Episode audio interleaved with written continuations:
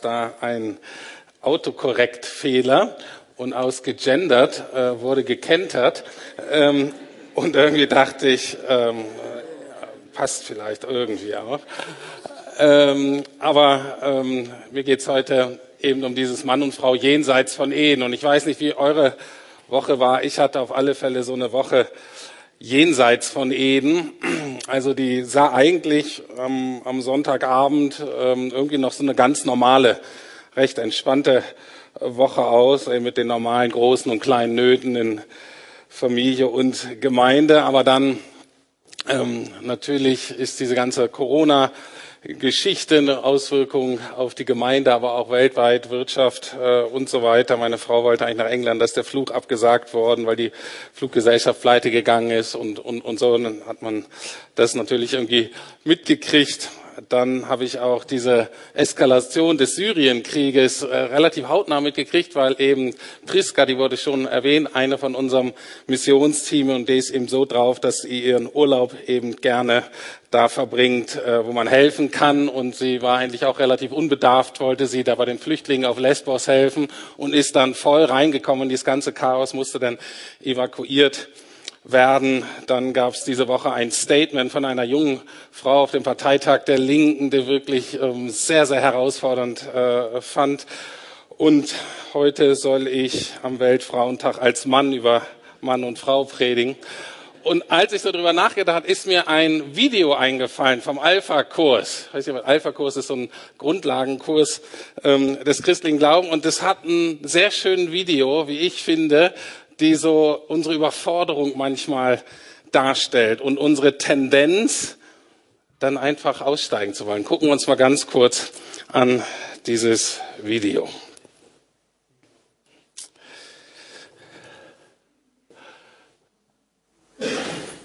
Jeden Tag ausziehen und mich unter die Leute mischen. Genauso ging es mir auch diese Woche. Ich habe gedacht, ich steige einfach mal kurz aus, ziehe einfach meine Uniform aus, meine Uniform als Pastor, meine Uniform als Vater, meine Uniform als Ehemann. Überlegt man die Bereiche, die dich gerade überfordern, wo man manchmal denkt, am liebsten würde ich einfach aussteigen.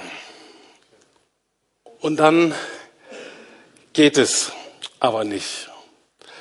Und ich sage auch glücklicherweise geht es dann oft nicht. Und wir müssen irgendwo anders gucken, wie kommen wir damit klar. Ähm, und deswegen ist schön, ich finde gerade als Christen in der Gemeinde sagen, okay, wo wenden wir uns hin? Und das eine war eben sehr schön, wir wenden uns auf Gott. Deswegen sind in solchen Zeiten noch so Anbetungszeiten so wichtig. Aber das andere auch, ähm, das Wort Gottes, ähm, die Bibel, uns damit zu beschäftigen, mal so einen Schritt zurück zu nehmen. Das hilft mir immer. Die Bibel ähm, hilft mir, so ein bisschen Abstand, Abstand zu gewinnen vom aktuellen Geschehen und so ein bisschen das große Ganze wieder in den Blick zu nehmen, um die Dinge einordnen zu können. Und das ist natürlich auch wichtig bei diesem Thema Mann und Frau, was ja geheimnisvoll ist. Und wir werden uns jetzt im März wirklich nur noch damit beschäftigen und auch wahrscheinlich erste Mal im April auch noch, und ich hatte ja das letzte Mal gesagt, das ist der zweite Teil in der Serie, ich hatte das letzte Mal gesagt, dass diese Predigtreihe eine Grundlage sein soll für ein mutiges, ehrliches, wertschätzendes Gespräch. Also ein Fundament, auf dem man sich streiten und unterschiedlicher Meinung sein kann. Wir haben angefangen mit der Schöpfung das letzte Mal, also das, wie Gott sich das eigentlich gedacht hat mit Mann und Frau. Und hatte ich drei Punkte hauptsächlich ausgearbeitet. Erstmal zu sagen, dass Gott, wie er es gemacht hat, dass es gut war dass Mann und Frau gleichwertig sind, im Bilde Gottes geschaffen und dass dieser Aspekt auf diesem Gemeinsamen ähm, liegt. Und zwar dieses Mann und Frau sind Partner auf Augenhöhe, die, und das ist aber auch wichtig, die sich ergänzen sollen, weil sie eben auch in manchen Dingen unterschiedlich sind. Das war so, wie Gott sich das gedacht hat. Und heute ist so ein bisschen eine deprimierendere Predigt, weil wir uns jetzt angucken, eben nach dem Bericht, den wir gerade gehört haben aus 1. Mose 3, was die Trennung von Gott und die Rebellion gegen Gott für Auswirkungen hatte, eben nicht nur allgemein auf die Welt, sondern eben ganz besonders auch für uns als Männer und als Frauen. Und da ähm, möchte ich schon mal gleich am Anfang sagen, dass ähm, ich möchte so die Grunddynamik kurz aufzeigen, dass wir überhaupt verstehen, wenn die Bibel von Sünde redet, was, wovon redet sie da eigentlich? Und dann möchte ich aufzeigen, dass die meisten Auswirkungen eben auch wieder für Mann und Frau gleich sind. Das sind praktisch die gleichen Themen, weil wir in vielen Dingen eben gleich sind. Und dann gibt es aber auch ein paar unterschiedliche Auswirkungen. Und auch das wollen wir uns angucken. Und dann zum Schluss gibt es doch noch einen unerwarteten Hoffnungsschimmer. Also ich hoffe, ihr müsst jetzt nicht ganz deprimiert nach Hause gehen. Sünde. Was ist eigentlich Sünde? Sünde ist nicht nur eine einzelne Tat, die man tut. Wenn die Bibel von Sünde spricht, spricht sie eigentlich von einem Komplex, man könnte auch sagen von einem Syndrom von negativen Komponenten, die dann zusammen eine tödliche Dynamik entwickeln. Und die drei Hauptkomponenten sind immer in unterschiedlichen Beteiligungen, mal fängt das beim einen an, mal bei dem anderen, ist immer Misstrauen, Ungehorsam und Stolz oder Unabhängigkeit von Gott. Und das gucken wir uns mal ganz kurz an. Erstmal Misstrauen, das wird in dem dritten Kapitel folgendermaßen geschrieben. Hier kommt ja die Schlange. Ähm, wir fragen, was ist die Schlange? Das ist in der Bibel so das Symbol für den Teufel. Es gibt große Diskussionen unter den Theologen, auch bei mir zu Hause, heute bei meiner Tochter. Ja, Papa, ist das jetzt historisch oder ist das jetzt so eine Legende, an der man irgendwas lernen soll? Ähm, ich persönlich glaube, dass Adam und Eva historische ähm, Menschen waren. Es gibt aber auch viele, die sagen, das ist eher symbolisch gemeint. Hier heute funktioniert beides meines Erachtens. Die Grundbotschaft des Textes kann man nehmen, egal ob man das nun historisch sieht oder eher ähm, symbolisch. Das geht nicht bei allen Bibeltexten. Wenn man die nicht mehr historisch nimmt, dann fällt das Ding zusammen. Bei diesem Ding steht das noch in der Grundaussage. Also, da kommt eben der Gegenspieler Gottes und seht Zweifel. Hat Gott wirklich gesagt, ihr werdet nicht sterben? Und er sagt ihm, nee, nee, so ist es gar nicht, sondern Gott weiß, dass wenn ihr das tut, eure Augen geöffnet werden und wenn ihr davon esst, ihr werdet sein wie Gott und das Gute vom Bösen unterscheiden können. Also was hier passiert ist, dass Misstrauen gesät wird. Und was genau ist Misstrauen Gott gegenüber? Misstrauen ist der Zweifel daran, dass Gott es in einer konkreten Situation wirklich gut mit mir meint. Und es ist mir ganz wichtig, Misstrauen hat eine ganz konkrete Komponente. Da geht es nicht darum, dass wir denken, Gott ist gut. Oder dass wir sagen, Gott ist ja die Liebe oder Gott ist gerecht. Das mag ja alles schön und richtig sein. Wir kommen aber in Situationen, wo es eng wird. Und da ist der Misstrauen schleicht sich da im rein in der konkreten Herausforderung, in der konkreten Situation, dass ich nicht mehr davon überzeugt bin, dass Gott es wirklich gut mit mir meint, dass Gott mich wirklich sieht. Und das ist natürlich auch beim Thema Mann und Frau sehr, sehr präsent, diese Dynamik. Das nächste ist der Ungehorsam. Den Text brauchen wir nicht lesen, ist einfach klar. Ähm, wir tun eben nicht das, was Gott für gut und richtig hält, sondern wir machen unser eigenes Ding und tun eben das, was wir für gut und richtig halten. Das Interessante beim Ungehorsam ist, dass wir immer davon ausgehen, dass die Konsequenzen nicht so schlimm sind. Wir probieren das einfach mal und dann wundern wir uns auch immer, wow, hat ja doch viel schlimmere Auswirkungen, als ich eigentlich dachte. Das liegt daran, dass du in Gottes Welt lebst. Du kannst zwar entscheiden, dich gegen Gottes Gebote aufzulehnen, das nicht zu machen, über die Konsequenzen kannst du aber nicht mehr entscheiden. Die hat Gott festgelegt. Und deswegen wundern wir uns immer so, dass nicht das passiert, von dem wir eigentlich denken, was passieren sollte. Und der dritte Punkt ist Stolz und das wird ausgedrückt in dieser Grundhaltung, in diesem Grundwunsch, sein zu wollen wie Gott. Ne, das hat diesen Drang, der unabhängig von Gott, der Autonomie, das heißt, wir entscheiden selber, wir machen unsere eigenen Gesetzmäßigkeiten. Und da sind wir in Europa und auch gerade in Deutschland und Berlin ganz weit vorne, in diesem Drang, fortschreitend das zu tun, alles zu tun, damit wir auf jeder Ebene unserer Existenz unabhängig von Gott werden. Und dieses Thema sehe ich auch beim Miteinander von Mann und Frau. Der erste Schritt ist, dass wir versuchen, unabhängig von Gott zu werden und im zweiten Schritt auch unabhängig in falscher Art und Weise voneinander. Und wenn ich das historisch so ein bisschen betrachte, die Männer haben es schon immer recht gut geschafft, ihr eigenes Ding zu machen, der falschen Art und Weise. Und jetzt haben die Frauen durch die gesellschaftlichen Veränderungen und Möglichkeiten eben auch die Fähigkeit, die Möglichkeiten zu sagen, ich bin unabhängig, ich komme alleine klar, ich brauche dich nicht. Und hier müssen wir unterscheiden zwischen Abhängigkeit oder Unabhängigkeit und Eigenständigkeit.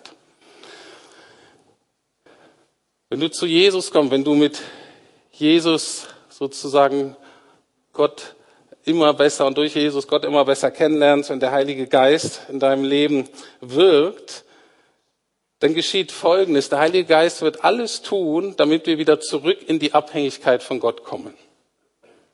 Immer mehr, ihm mehr vertrauen, ihm mehr gehorchen, abhängiger von Gott werden. Und das führt aber auf der menschlichen Ebene, und jetzt vielleicht mal bei Mann und Frau, soll das nicht zu einer gegenseitigen Abhängigkeit führen, sondern einerseits stellt der Heilige Geist unsere Identität wieder her und Mann und Frau sollen in guter Art und Weise eigenständiger werden. Also negative Abhängigkeiten sollen überwunden werden. Das gucken wir uns auch noch an später im Text. Aber gleichzeitig sollen wir wieder aufeinander bezogen werden, um die gottgewollte Ergänzung leben zu können. Weil die Schöpfungsordnung hat gezeigt, es ist nicht gut, dass der Mensch allein ist und es geht nur ergänzend zusammen. Jetzt gucken wir uns mal die Auswirkungen davon an. Also dieses Gemisch aus Misstrauen, Ungehorsam und Stolz hat massive negative Auswirkungen für uns Menschen. Und das Faszinierende für mich ist, dass das da alles schon in diesem alten Buch steht. Und, ähm, und wir sehen wieder das gleiche Grundmuster, wie ich schon gesagt habe, wie in der Schöpfung. In den meisten Auswirkungen kein Unterschied, betrifft Mann und Frau vielleicht mal in gleicher Weise und bei manchen eben unterschiedliche Auswirkungen. Gucken wir uns zuerst an die Themen, die uns alle betreffen. Und das mache ich jetzt sehr kurz. Ähm, wenn ihr nächstes Jahr in meine Kleingruppe äh, Live-Kleingruppe kommen wollt, dann werden wir das sehr viel ausführlicher durchbuchstabieren. Jetzt nur ganz kurz. Das Erste, was es zeigt, die Trennung von Gott, die Rebellion gegen Gott führt zu Angst. Ähm, Angststörungen, Ängste in allen möglichen Arten und Weisen. Da sind wir Deutsche ja ganz weit vorne. Da kennen wir uns mit aus. Ähm, das Zweite sind, was ich nenne, Identitäts- und Selbstbildstörungen. Ne? Wir sind so gefangen zwischen, auf der einen Seite wird uns erzählt, wir können sein wie Gott. Und wir denken Wunder was von uns ne? und sind stolz und arrogant und denken, wir sind besser als die anderen. Und das Kapitel endet aber so, dass wir am Ende nur noch Staub sind. Und Staub ist echt nicht viel. Staub ist gar nichts mehr. Und dann landen wir in großer Minderwertigkeit. Ne? Jeder von uns hat so ein, eine kleine manisch-depressive Tendenz. Damit laufen wir rum. Nächster Punkt, müsste ich viel mehr drüber sagen, weil das so wichtig ist, ist die Scham. Wir Männer und Frauen, wir ähm, schämen uns für die verschiedensten Dinge, aber ich glaube, wir schämen uns auch manchmal als Mann vor der Frau und als Frau vor dem Mann. Und damit rede ich jetzt nicht nur von der Ehe oder von der Liebesbeziehung, sondern auch insgesamt. Nacktheit ist hier nicht nur körperlich gemeint, sondern auch was unsere Persönlichkeit, was unsere Gaben, was unsere Neigungen betreffen. Und manchmal schämen wir uns darüber, dass wir sind, so wie wir sind. Und gerade besonders auch als Mann vor der Frau oder vor anderen Frauen oder als Frau vor Männern. Deswegen ist es manchmal einfacher, nur so in männlichen oder weiblichen Gruppen zu sein. Und das hat ja manchmal auch seinen Sinn aber ich bin mittlerweile Fan, dass von den vielen Gruppierungen, dass es eigentlich gemischt sein sollte. Ähm, natürlich nicht, wenn es unbedingt um jetzt so seelsorgerliche Themen geht, wenn man gemeinsam was voranbringt. Es ist gut, dass wir lernen, als Mann und als Frau voreinander in unserer Unterschiedlichkeit uns zeigen zu können und einbringen zu können.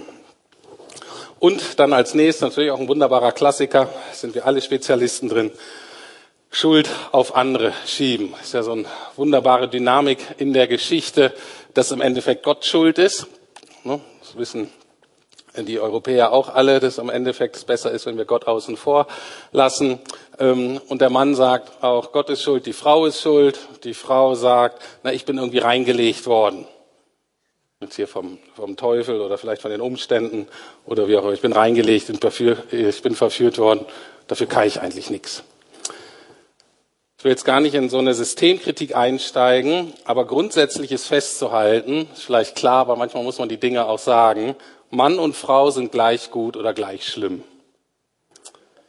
Wir teilen uns die Ebenbildlichkeit Gottes, aber wir teilen uns auch zu gleichen Teilen den Status des Sünders und wir sind in gleichen Teilen erlösungsbedürftig. Es bringt nichts, aber auch gar nichts, wenn wir irgendwie anfangen zu sagen, Männer sind schlimmer als Frauen oder Frauen sind schlimmer als Männer, wie auch immer. Aber auch klar ist, wenn Menschen gesellschaftlich unterdrückt oder ungerecht behandelt werden, egal ob Mann oder Frau, dann steht natürlich auf der Ebene Handlungsbedarf. Kann man nicht sagen, ja, da hast du selber Schuld, weil du sündig bist. Nein, so geht's nicht. Gut, das sind so die allgemeinen Auswirkungen. Ähm, sorry, ich gehe da relativ schnell durch, weil ich jetzt ein bisschen mehr Zeit haben möchte für die unterschiedlichen Auswirkungen für Mann und für Frau. Und da wird's jetzt ähm, heikler. Gucken wir uns mal an, 1. Mose 3, 16a erstmal die Auswirkungen auf die Frau. Und ich habe zwei Übersetzungen mit, die sich ein bisschen unterscheiden. Erstens so der Klassiker von Luther. Und zur Frau sprach Gott, ich will dir Mühsal schaffen, wenn du schwanger wirst, unter Mühen sollst du Kinder gebären. Das ist interessant, hier werden die Nöte nur in Bezug auf Schwangerschaft und Geburt ähm, behandelt. Etwas genauer ist es, wenn man das eigentlich trennt. Eine Übersetzung nennt das folgendermaßen. Viele Unannehmlichkeiten werden über dich kommen. Also es gibt Unannehmlichkeiten als Konsequenz für die Rebellion, für die Trennung, für den Ungehorsam, für das Misstrauen. Und das wäre mal interessant für euch Frauen, euch darüber zu unterhalten, aber was ist denn damit gemeint? Das weiß ich ehrlich gesagt nicht.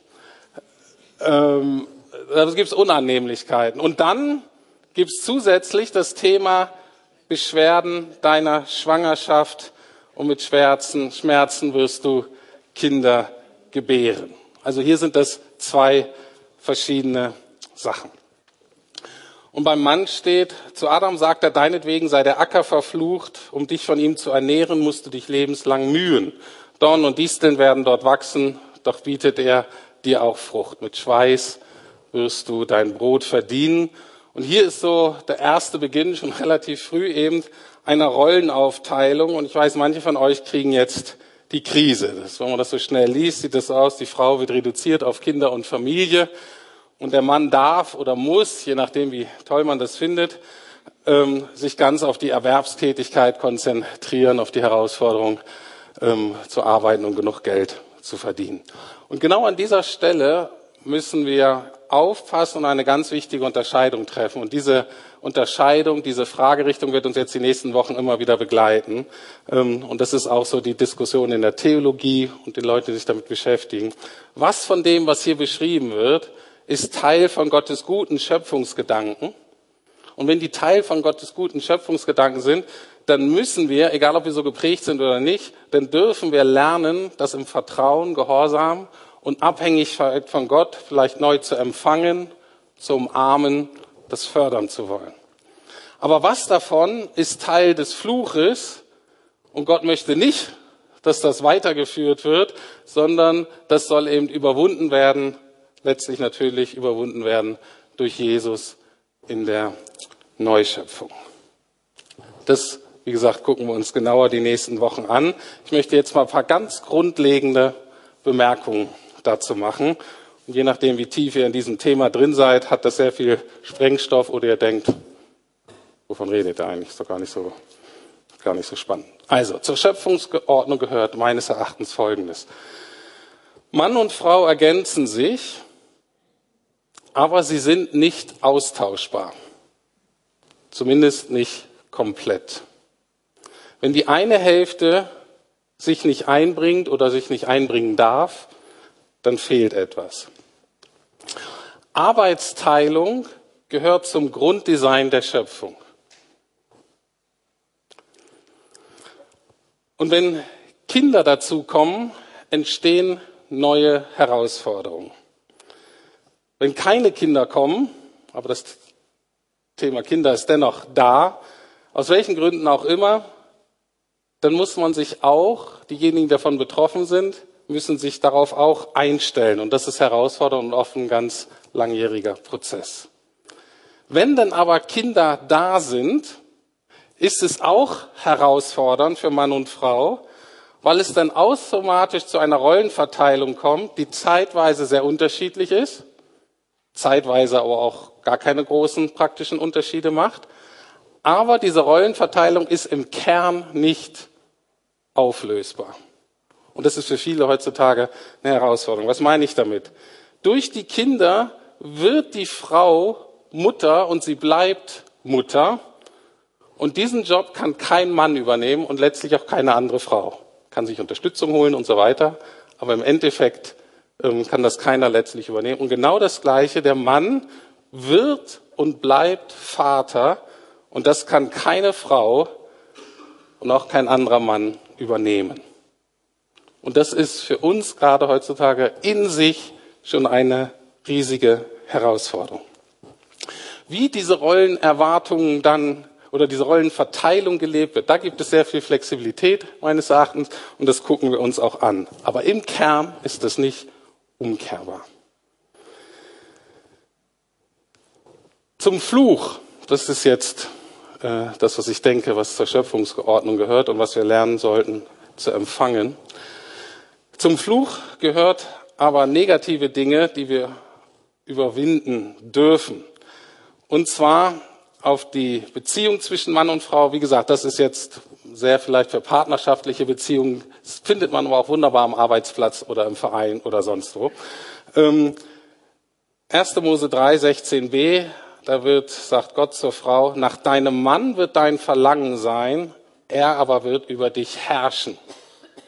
Wieder eine andere Übersetzung, man kann auch sagen, dein Verlangen wird sein, deinen Mann zu besitzen, doch er wird herrschen über dich. Was hier deutlich wird, das Wort Verlangen ist nicht neutral. Man kann ja auch Verlangen nach Gott oder nach irgendwas haben, was in einer guten Art und Weise oder ein angemessenes Verlangen nach Mann und Frau oder nach Arbeit oder wie auch immer. Das Wort, was hier ist, ist nicht neutral, sondern es ist in einer gewissen Form ein unangemessenes Verlangen, eben Ausdruck dieser Trennung von Gott. Und die Gelehrten streiten sich, was damit nun gemeint ist. Es kann im Ausmaß unangemessen sein, das heißt, das Verlangen der Frau nach dem Mann ist insgesamt zu groß. Dadurch entsteht eine zu starke Abhängigkeit. Der Mann wird zu sehr Gott ähm, Ersatz. Man erwartet, die Frau erwartet zu viel vom Mann. Das könnte es sein. Eine andere Auslegung ist die, dass die Art und Weise des Verlangen falsch ist, nämlich beinhaltet den Drang zu besitzen und zu kontrollieren. Wie gesagt, ähm, ich selber weiß nicht genau, vielleicht sind auch beide Aspekte. Ähm, und der Mann will aber auch letztlich kontrollieren und der wählt aber dann eben den Weg des Herrschens oder wie wir sagen, des Machtmissbrauches. Entweder einfach durch seine körperlich kraftmäßige muskuläre Überlegenheit, durch Gewalt oder dann natürlich auch über Status, gesellschaftlich, systemisch, um ungerechte Strukturen zu etablieren. Und auch das, denke ich, ist uns bekannt. Das sehen wir tagtäglich. Ähm, und auch in der Partnerschaft, die meisten Paare, die ich kenne, ähm, denen ist dieses Thema nicht unbekannt. Aber dieses Gerangel um oben und unten und wer es schafft, wen zu kontrollieren und gefügig zu machen, das muss aufhören. Interessanterweise sind sich da auch alle einig, zumindest in unserer Kultur, oder die allermeisten sind sich da einig, oder viele sind sich da einig. Nur der Weg dahin sieht sehr unterschiedlich aus. Aber ich finde, wenn wir ehrlich sind, merken wir, das ist überhaupt nicht einfach. Da sind sehr starke destruktive Kräfte am Werk und wir brauchen sehr starke, freisetzende, fördernde, lebensfördernde Kräfte, um das zu überwinden. Aber es gibt noch eine andere Herausforderung bei diesem Thema. Auch Auswirkung des Fluches der Trennung von Gott. Jede Gesellschaft hat, ich nenne es mal ein gefallendes Wertesystem. Jede Gesellschaft hat ein Wertesystem, das zumindest in Teilen, in manchen großen Teilen, sich sehr unterscheidet von einem göttlichen Wertesystem. Also jede Gesellschaft, jedes System, in dem System gelten manche Aufgaben als besser, als schöner, als anerkannter, als wertvoller. Und bei wertvoll gibt es in der Regel zwei Währungen. Das ist entweder Geld und oder Status, eben gesellschaftliche Anerkennung.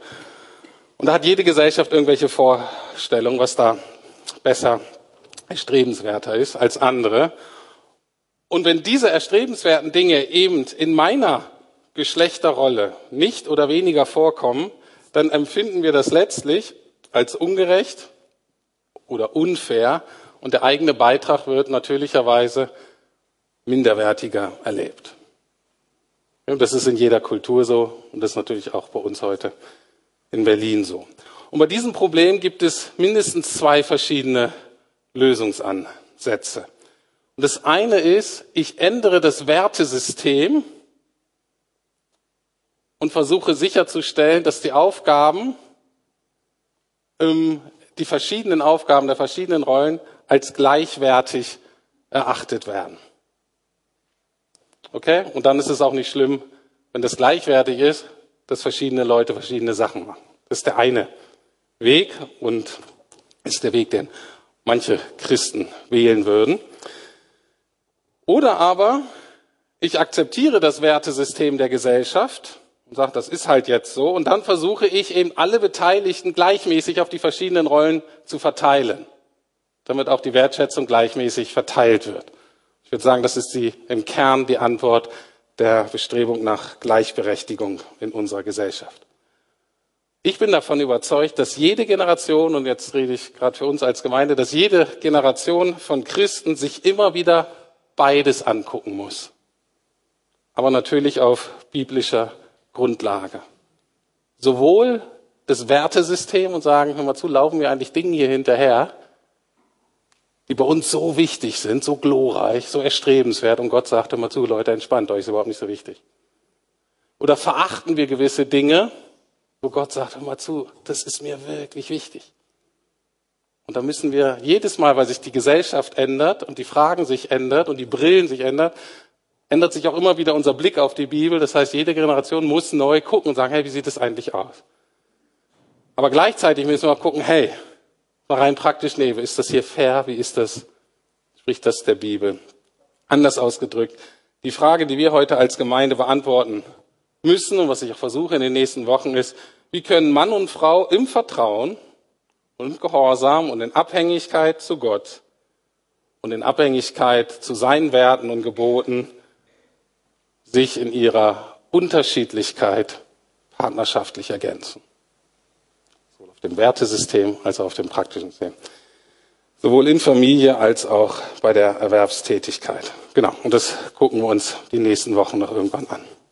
Das sind so die zwei Grundantworten auf dieses Dilemma. Es gibt noch eine weitere, die relativ ähm, viel Aufmerksamkeit hat in letzter Zeit, ähm, von der ich aber denke, dass gar nicht so viele überzeugte Anhänger davon gibt. Und zwar gibt es manche Teile der feministischen Bewegung und auch Vertreter und Vertreterinnen radikaler Gender-Theorien, die fordern eben nicht nur die Gleichberechtigung bei der Rollenverteilung und Aufgaben und so weiter und Wertschätzung, sondern sie gehen einen Schritt weiter. Sie fordern letztlich die Abschaffung des möglichen Mutterseins der Frau. Das ist nämlich, das Muttersein der Frau ist nämlich der mögliche Beginn dieser Ungerechtigkeiten und dieser ungerechten Rollenverteilung. Und es ist auch der Beginn der Verletzlichkeit und der Abhängigkeit der Frau. Und deswegen muss die Kategorie Frau und als konsequent auch die Kategorie Mann als potenzieller Vater und die Kategorie Frau als potenzielle potenzielle Mutter zerstört werden. Und viele glauben wirklich, dass somit viel Leid in der Welt minimiert werden kann. Also die gucken sich die Geschichte der Welt an und sagen, das ist so schlimm, das muss besser werden, wenn wir diese Grundkategorien zerstören. Und ich kann das Anliegen total verstehen. Aber ich bin davon überzeugt, dass es sich da um eine katastrophale Fehleinschätzung hält. Wenn wir uns die Schöpfung angucken, dann wird deutlich, dass das ein maximaler Ausdruck ist von Stolz, also von einem Sein wie Gott, von Misstrauen und von Ungehorsam Gott gegenüber. Und es wird katastrophale Auswirkungen haben auf unsere Gesellschaft, weil damit eben Gottes gute Ordnung im Kern zerstört werden soll. Nicht nur das Übel, das sich entwickelt hat, überwunden werden soll, sondern im Kern zerstört werden soll. Ich bin davon überzeugt, und nicht nur ich, sondern viele andere, auch Nichtchristen, ähm, dass wenn diese Grundordnung zerstört wird, dass eben das Chaos entsteht und das wird viel Leid verursachen. Und ich bin davon überzeugt, dass am Ende am meisten wieder Frauen und Kinder leiden werden. Anders ausgedrückt, ein bisschen salopper, vielleicht ein bisschen provokanter. Ähm, Harald Martenstein, einige von Ihnen kennen ihn bestimmt, bekannter Berliner Journalist und Kolumnist, hat es mal folgendermaßen ausgedrückt. Er sagte, ich finde, dass die Theologie verglichen mit den Gender Studies eine exakte Wissenschaft darstellt. Denn die Existenz Gottes ist immerhin möglich, während jeder Mensch, der Kinder hat oder sich oft mit Kindern befasst, schnell merkt, dass die Gender-Theorie unmöglich stimmen kann. Sie lässt sich folglich auch nicht belegen, es ist einfach nur eine Wunschidee. Gender ist eine moderne Variante der Idee vom neuen Menschen, den man durch Erziehung irgendwie herstellen könnte. Diese Idee hat schon viel Schaden angerichtet. Am interessantesten dabei finde ich aber, dass wir das schöne Ideal der Emanzipation und das richtige Ziel, andere Menschensorten nicht zu diskriminieren, auf dem höchst angreifbaren Gedanken aufbauen, wir seien alle gleich. Ich finde, es kommt eher darauf an, mit Unterschieden klarzukommen, als darauf, sie wegzudiskutieren ein bisschen salopp. Und natürlich greift er das wieder auf. Wo sind wir gleich und wo müssen wir das auch leben? Aber wo sind auch Unterschiede, die wir nicht wegdiskutieren können? Und nur in dem kreativen, vertrauensvollen, wertschätzenden Umgang mit den Unterschieden hat eine Gesellschaft eine Überlebenschance. Soweit. Ich habe euch versprochen, es gibt noch ein Hoffnungsschimmer zum Schluss.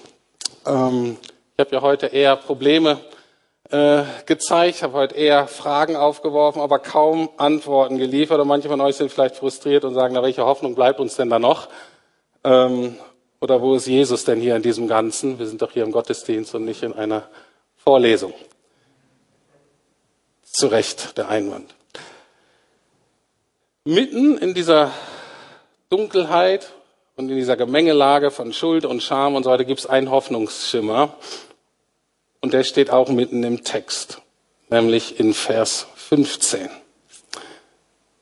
Da sagt Gott zum Teufel, ich werde Feindschaft setzen zwischen dir und der Frau, zwischen deinem Samen und ihrem Samen. Er wird dir den Kopf zermalmen und du wirst ihm die Ferse zermalmen.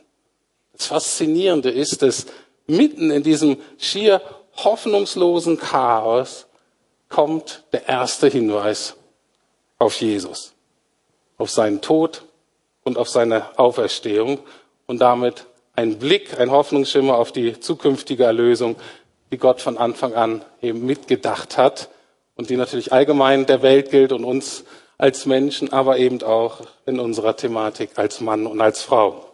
Und ich schließe mit einem Vers aus dem Neuen Testament, der so die, ähm, der dieses Thema so aufgreift. Hätte viele nehmen können. Hebräer 2, 14 und 15 steht, weil diese Kinder nun Menschen von Fleisch und Blut sind, also wir, weil es um uns geht, ist auch Gott ein Mensch von Fleisch und Blut geworden, eben in Jesus. Und so konnte er durch seinen Ton, der Tod den Teufel entmachten, der die Macht über den Tod hatte und konnte die befreien, die durch Angst vor dem Tod ihr ganzes Leben lang versklavt waren. Genau diese Wahrheit, die wir in Jesus voll erkennen, die wird hier schon angedeutet, ganz am Anfang, im Chaos, 1. Mose 3,15, sozusagen als Hoffnungsschimmer. Haltet aus. Diese gefallene Schöpfung, dieser Fluch, Schuld und Rebellion und Scham sollen nicht das letzte Wort haben. Das, was Jesus getan hat, diese Befreiung von Tod und von falschen Abhängigkeiten, das soll uns dann helfen, die gute Dynamik der Schöpfung neu zu umarmen, neu zu fördern, aber auch die negative Dynamik der Sünde, gerade auch in unseren Beziehungen als Mann und Frau, zu überwinden. Und was das konkret bedeuten kann, das schauen wir uns dann die nächsten Wochen an. Amen. Die Band kann schon mal nach vorne kommen und ich bete noch.